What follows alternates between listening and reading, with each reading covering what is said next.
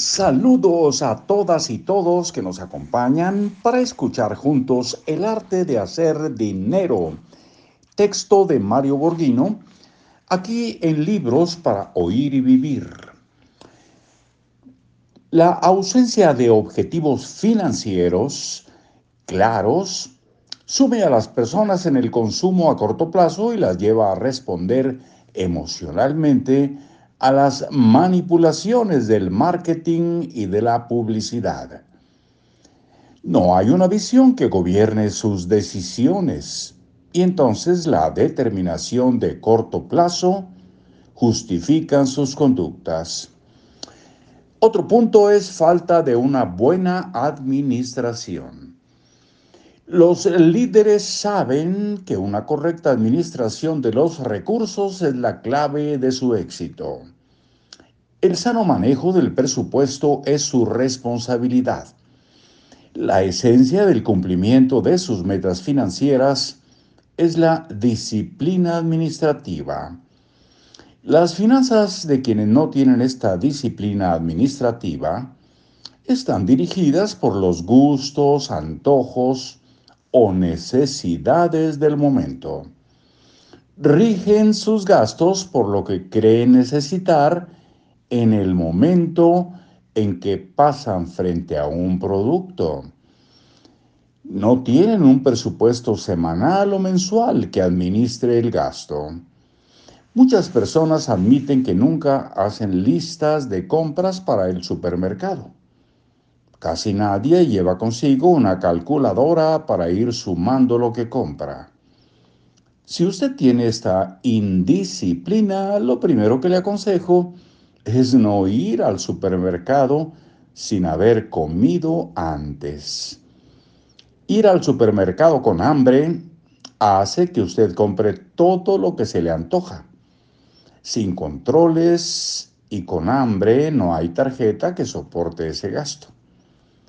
El rigor de la disciplina y el autocontrol es un principio en la vida y en las finanzas, pero el desorden y la falta de controles anulan su aspiración de riqueza. Un punto más, desconocimiento del manejo de créditos.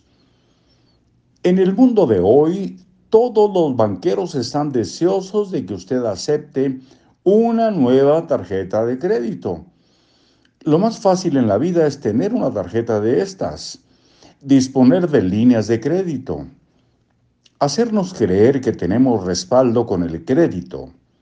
Ese es el objetivo. Recuerdo que hace algunos años en México un banco lanzó una brillante publicidad para promover sus tarjetas de crédito que decía, todo con el poder de su firma. Una eficaz campaña publicitaria orientada al ego y la autoestima del ser humano. El poder en sus manos. Las tarjetas de crédito van directo al corazón, a que usted se sienta importante. La publicidad apela a factores emocionales. Si no fuera así, con dos tarjetas resolvería su necesidad de crédito para las compras de su hogar no hace falta más. Un buen número de personas no lleva un control del gasto de sus tarjetas. Y si a esto le adicionamos los tres factores analizados anteriormente, el desconocimiento, la ausencia de objetivos claros y la falta de una buena administración, el cóctel es suficiente para hundir financieramente al Titanic. No olvidé que en el capítulo anterior hablamos del daño de las deudas malas, que se suman también al paquete de hábitos de consumo perniciosos.